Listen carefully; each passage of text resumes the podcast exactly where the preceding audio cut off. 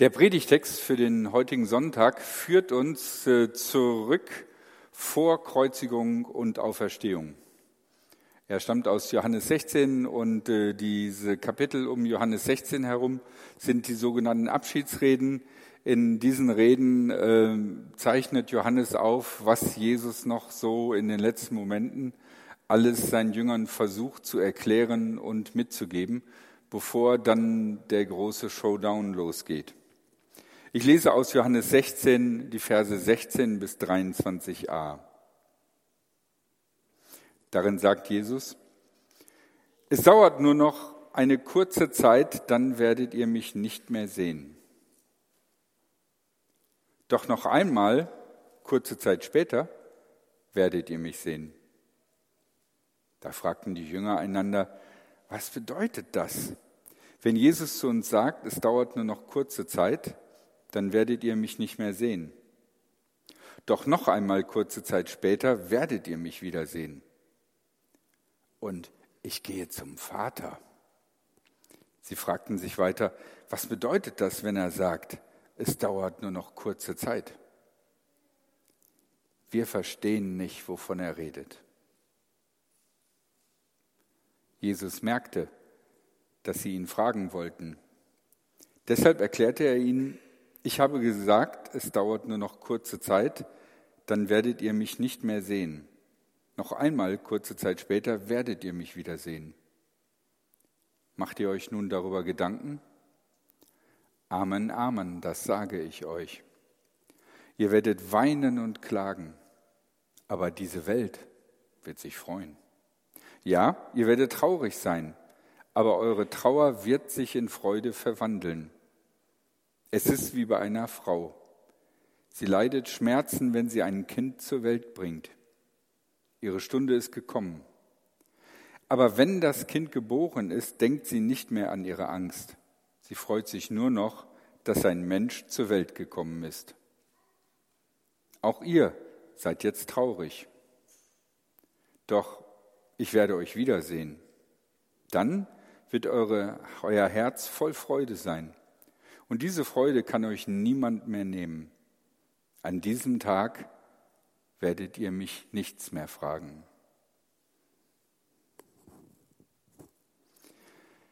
Wie erzählt man das absolut Unglaubliche? In fast allen Filmen und Erzählungen mit Zeitreise in die Vergangenheit gibt es ein Problem. Wie erzähle ich als Zeitreisender der ich aus der Zukunft komme, den Menschen in der Vergangenheit, warum ich ein spezielles Wissen habe darüber, was als nächstes geschieht oder was jetzt zu tun sein sollte oder was gleich kommt. Und in Filmen und Büchern wird das unterschiedlich gelöst. Es gibt Erzählungen, da glauben die anderen das sofort und reagieren so wie, ja, das habe ich schon immer gedacht, es muss Zeitreisende geben, super, dass ich einen treffe. Andere reagieren eher sehr verhalten und sagen, du spinnst, du bist verrückt. Wenn du dich für einen Zeitreisenden hältst, dann hast du ein ernsthaftes Problem, ähm, du solltest mal zum Arzt gehen. Unter Umständen, wenn aufgrund dessen ich besondere Handlungen ausführe, werde ich vielleicht gefangen genommen und komme in die Psychiatrie.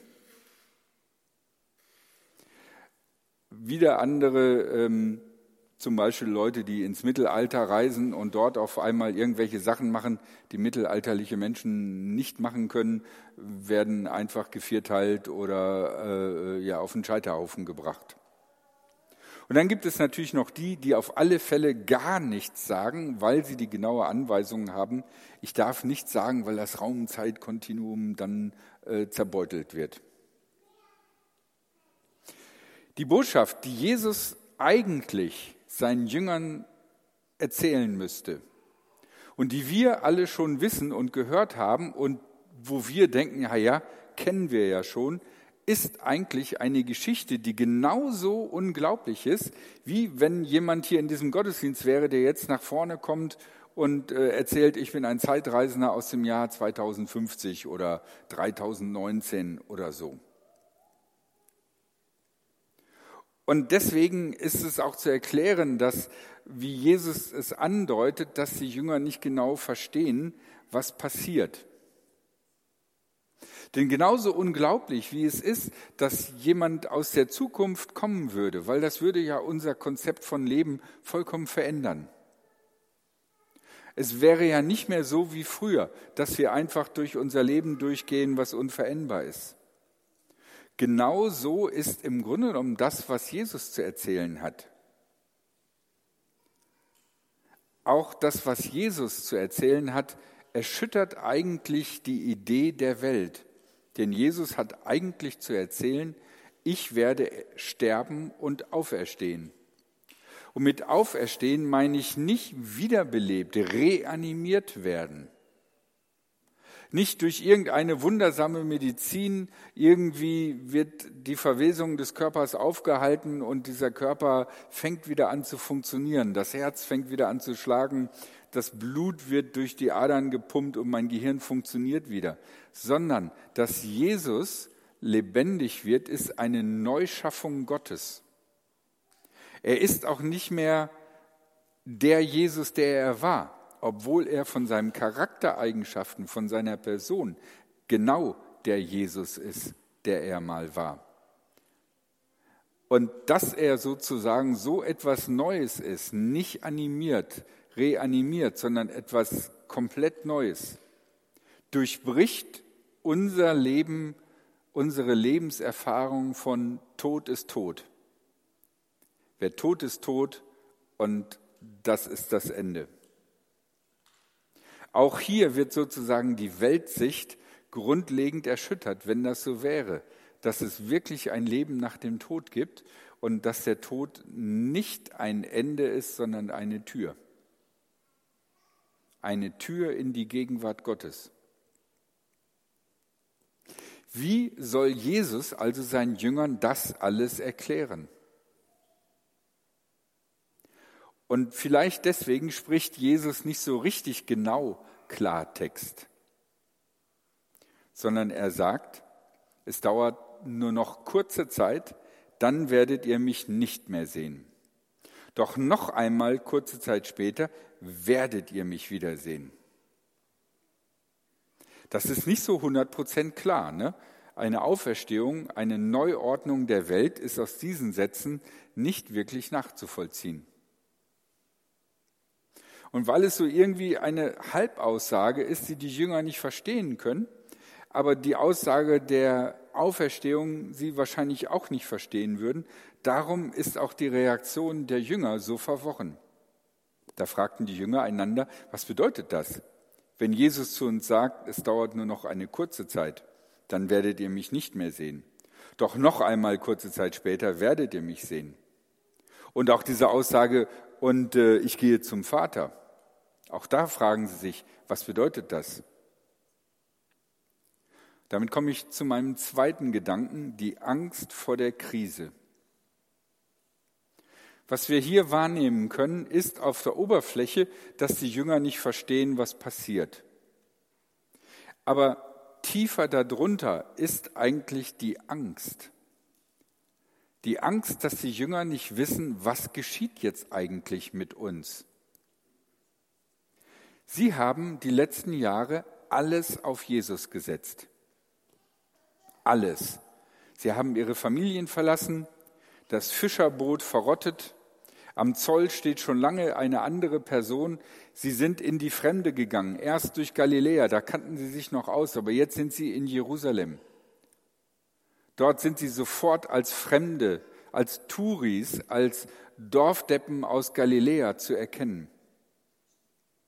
Und jetzt, wo sie alles auf Jesus gesetzt haben und wo sie in der Stadt Gottes sind, da wo der Messias erscheinen soll, und sie alle hoffen und gehen davon aus, dass Jesus der Messias ist, jetzt sagt Jesus, sorry Leute, ich muss euch jetzt hier an dieser Stelle verlassen.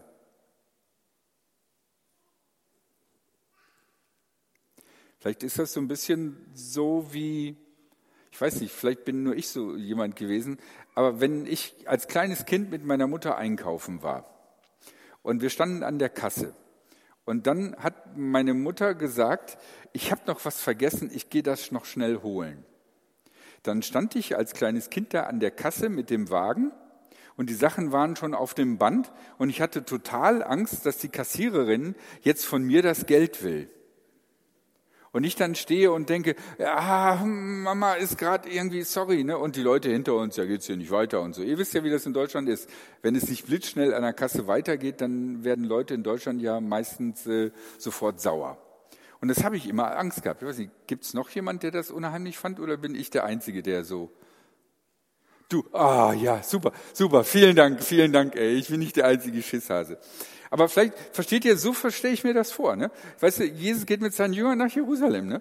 Da soll jetzt irgendwie der Messias sich offenbaren. Ne? Und die Jünger sind super gespannt, wissen aber auch, dass sie genau beobachtet werden und dass die Lage gefährlich ist. Ne? Die hohen Priester und Pharisäer sind nicht wirklich auf ihrer Seite, sondern sie hassen sie wie die Pest. Und da sagt Jesus, okay, wir sind jetzt an einem entscheidenden Moment angekommen. Sorry, ich gehe jetzt. Wie würdet ihr euch fühlen? Die Jünger haben Angst. Und wahrscheinlich geht es ihnen genauso, wie es in der Titelzeile des Liedes, was wir eben gesungen haben, äh, äh, Herr, wohin sonst sollen wir gehen? Sie stehen da und sagen sich, Jesus, wir haben alles auf dich gesetzt. Du kannst jetzt nicht abhauen. Wohin sollen wir sonst gehen? Da ist niemand, auf den wir vertrauen können. Unser Leben ist leer und hohl ohne dich. Wir kennen doch hier niemanden. Wir sind doch fremd in Jerusalem. Wir haben doch keine Ahnung von der großen Politik hier und so. Wir kommen aus Galiläa. Und vielleicht denkt sich einer von denen auch, Mama, ich will wieder zurück nach Galiläa. Auf den See Genezareth, da weiß ich die Schwierigkeiten. Und ich vermute, auch ihr kennt solche Situationen. Situationen, wo ihr am Ende seid mit eurem Latein wo euch nichts mehr einfällt, was man hätte machen können, um die Situation besser zu machen. Vielleicht habt ihr noch Freunde, die euch beraten können und die sagen, sorry, nee, weiß ich auch nichts. Und wir wissen nicht mehr, wohin wir uns wenden sollen. Vielleicht ist es auch so, dass wir uns zu Gott wenden wollen, aber das Gefühl haben, dass Gott auch nicht antwortet. Denn es gab keine Gebetserhörung, es gab keinen besonderen Bibelvers, der uns das irgendwie durchschaubar gemacht hat. Und es ist keine Lösung und kein Fortkommen in Sicht, wir stecken fest. Was sollen wir in dieser Situation tun? Woher bekommen wir in so einer Situation Ermutigung?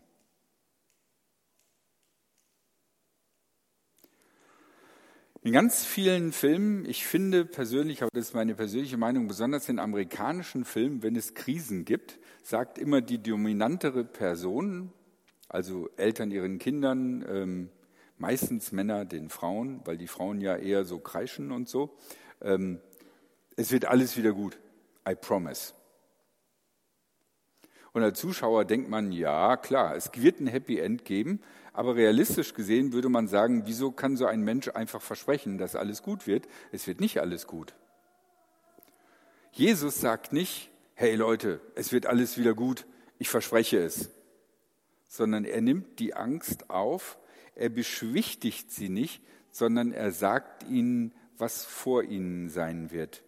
Er sagt, ihr werdet weinen und klagen aber diese Welt wird sich freuen. Es ist also nicht nur so, dass sie Schmerzen und Leid haben werden, sondern andere werden darüber auch noch sich freuen und darüber lachen.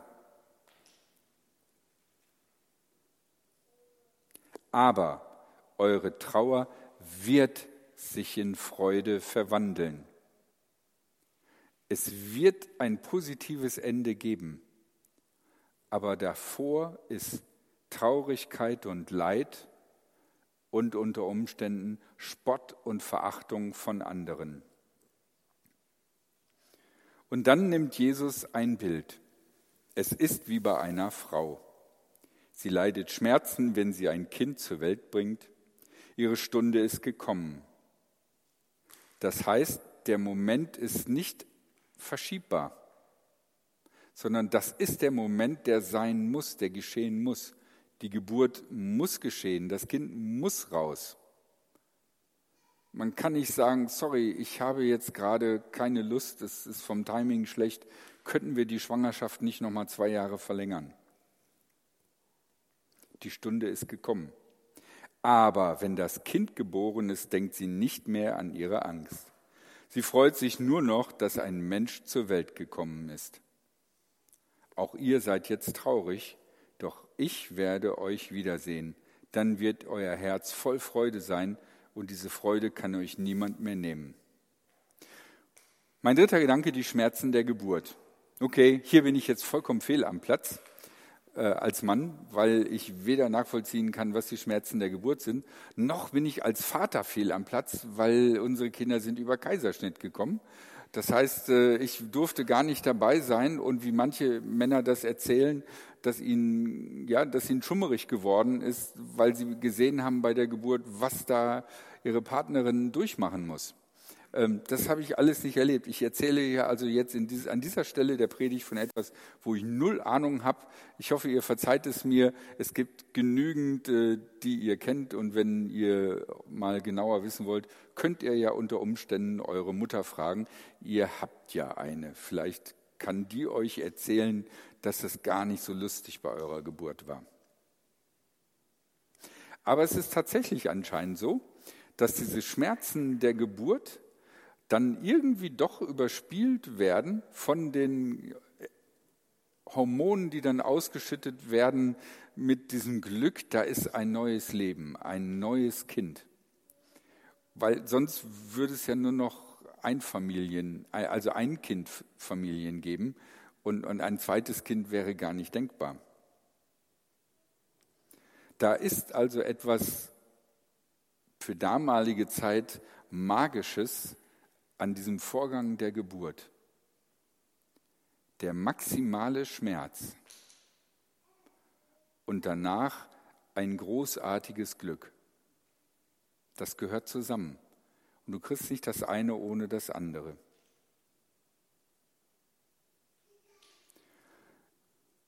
Was hat das für uns heute zu bedeuten?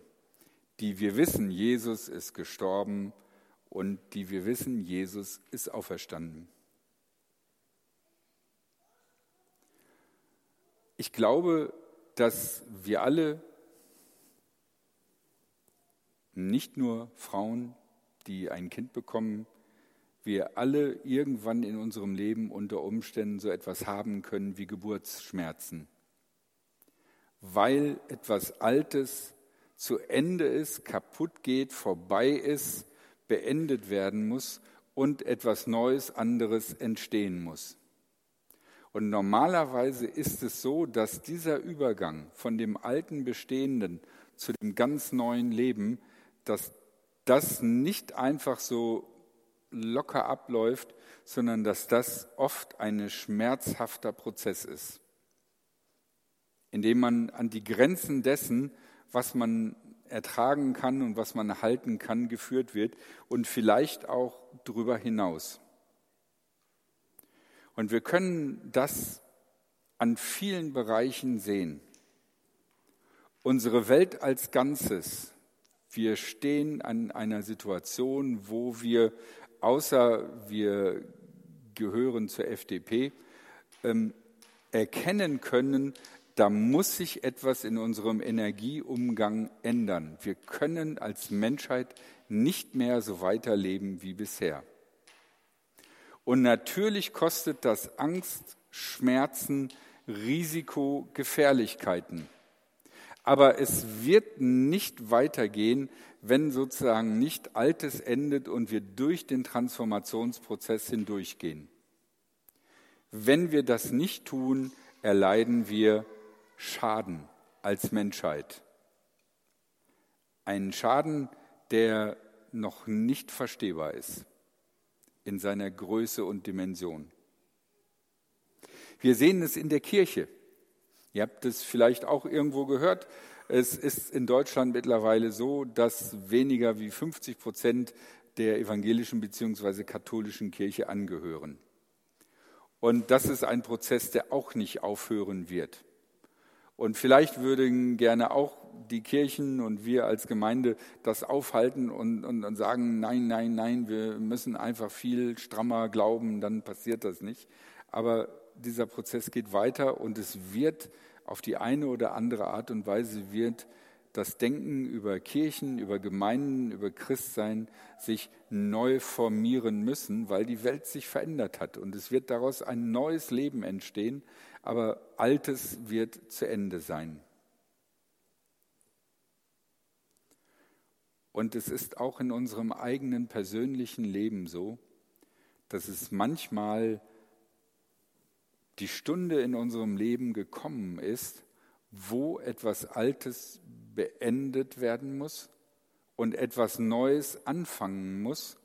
Aber der Übergangsprozess ist nicht easy going, sondern ist auch wie mit Schmerzen und mit Wehen. Aber es macht keinen Sinn, das Alte festzuhalten. Je länger man es festhält, desto schwieriger wird es. Wir müssen diesen Schritt weitergehen. Und wir wünschen uns manchmal, dass der nächste Schritt dann leichter wird. Aber die Erfahrung zeigt, dass wesentliche Veränderungen in unserem Leben zumeist mit Schmerzen, Anstrengung und Erschöpfung verbunden sind. Auch wenn du alle YouTube-Lebensberatungen äh, hinzuziehst, wird das so sein. Und erst dann, wenn das neue Leben da ist und Gestalt annimmt, erst dann kommt die Freude. Und dann hinterher fragst du nicht mehr so sehr nach den Schmerzen, sondern bist froh, dass du es getan hast. Und fragst dich, warum habe ich das nicht schon eher gemacht? Vielleicht ist das Beispiel zu trivial für diese Sache. Aber vor zwei, drei Jahren hatte ich äh, ein Dreivierteljahr Zahnschmerzen. Und ich habe das umgangen, indem ich äh, einfach ein bisschen mehr Tabletten genommen habe, nach und nach.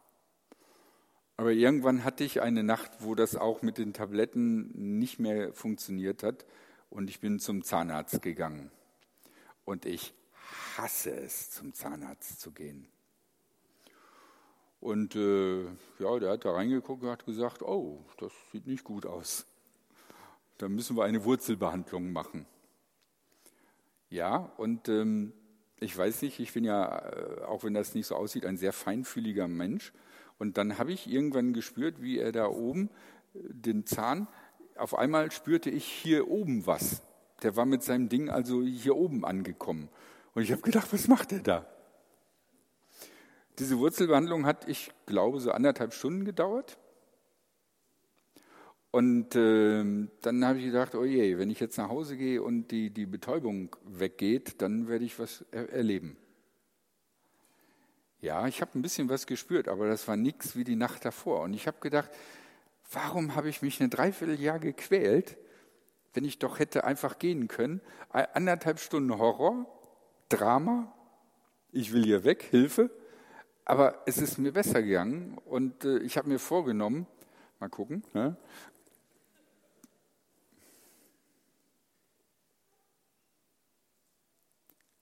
falls ihr in einer Situation sitzt, wo ihr merkt, so wie es jetzt ist, ist es nicht gut, dass es weitergeht. Aber ich habe Angst davor, einen Prozess anzufangen. Es könnte sehr schmerzhaft werden.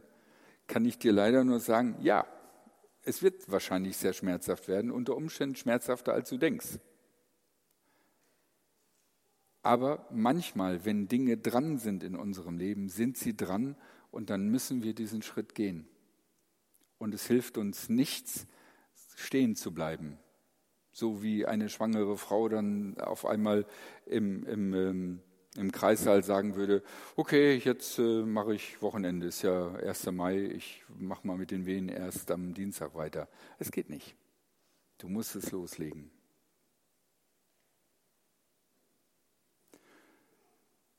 Es gibt ein Drama in dieser Welt, was wir alle erleben werden, der Tod. Manche von uns haben vielleicht Glück und es macht wusch und wir merken es gar nicht. Aber statistisch gesehen ist das unwahrscheinlich. Statistisch gesehen ist es so, dass wir wahrscheinlich alle mal irgendwann Pflegefall werden und darauf warten, dass uns jemand die Windel wechselt. Und dass es anstrengend wird. Kannst du auch nicht aufhalten, das Alter kommt. Kannst du auch nicht sagen, habe ich jetzt keine Lust zu. Musst du durch. Aber auch da gibt es ein Happy End. Denn die Auferstehung Jesu, die Jesus nicht so deutlich für die Jünger beschreibt, weil sie es noch nicht fassen können, die Auferstehung Jesu ist nicht ein einmaliges historisches Ereignis. Ich meine, okay, um, 0, um, um 33 war es das, sondern sie ist eine Verheißung für uns alle. Von daher gilt hier die Zusage Jesu, es wird vielleicht in deinem Leben an der einen oder anderen Stelle schlimm werden. Du wirst Angst haben, du wirst Schmerzen haben, aber es wird ein Tag der Freude kommen. Und während du jetzt noch vielleicht sagst, das finde ich das Spannende, warum? Warum passiert das mir? Wieso ich? An diesem Tage werdet ihr mich nichts mehr fragen. Vielleicht nicht, weil alle Fragen beantwortet sind, sondern weil es unwichtig ist, weil das Neue so groß ist. Amen.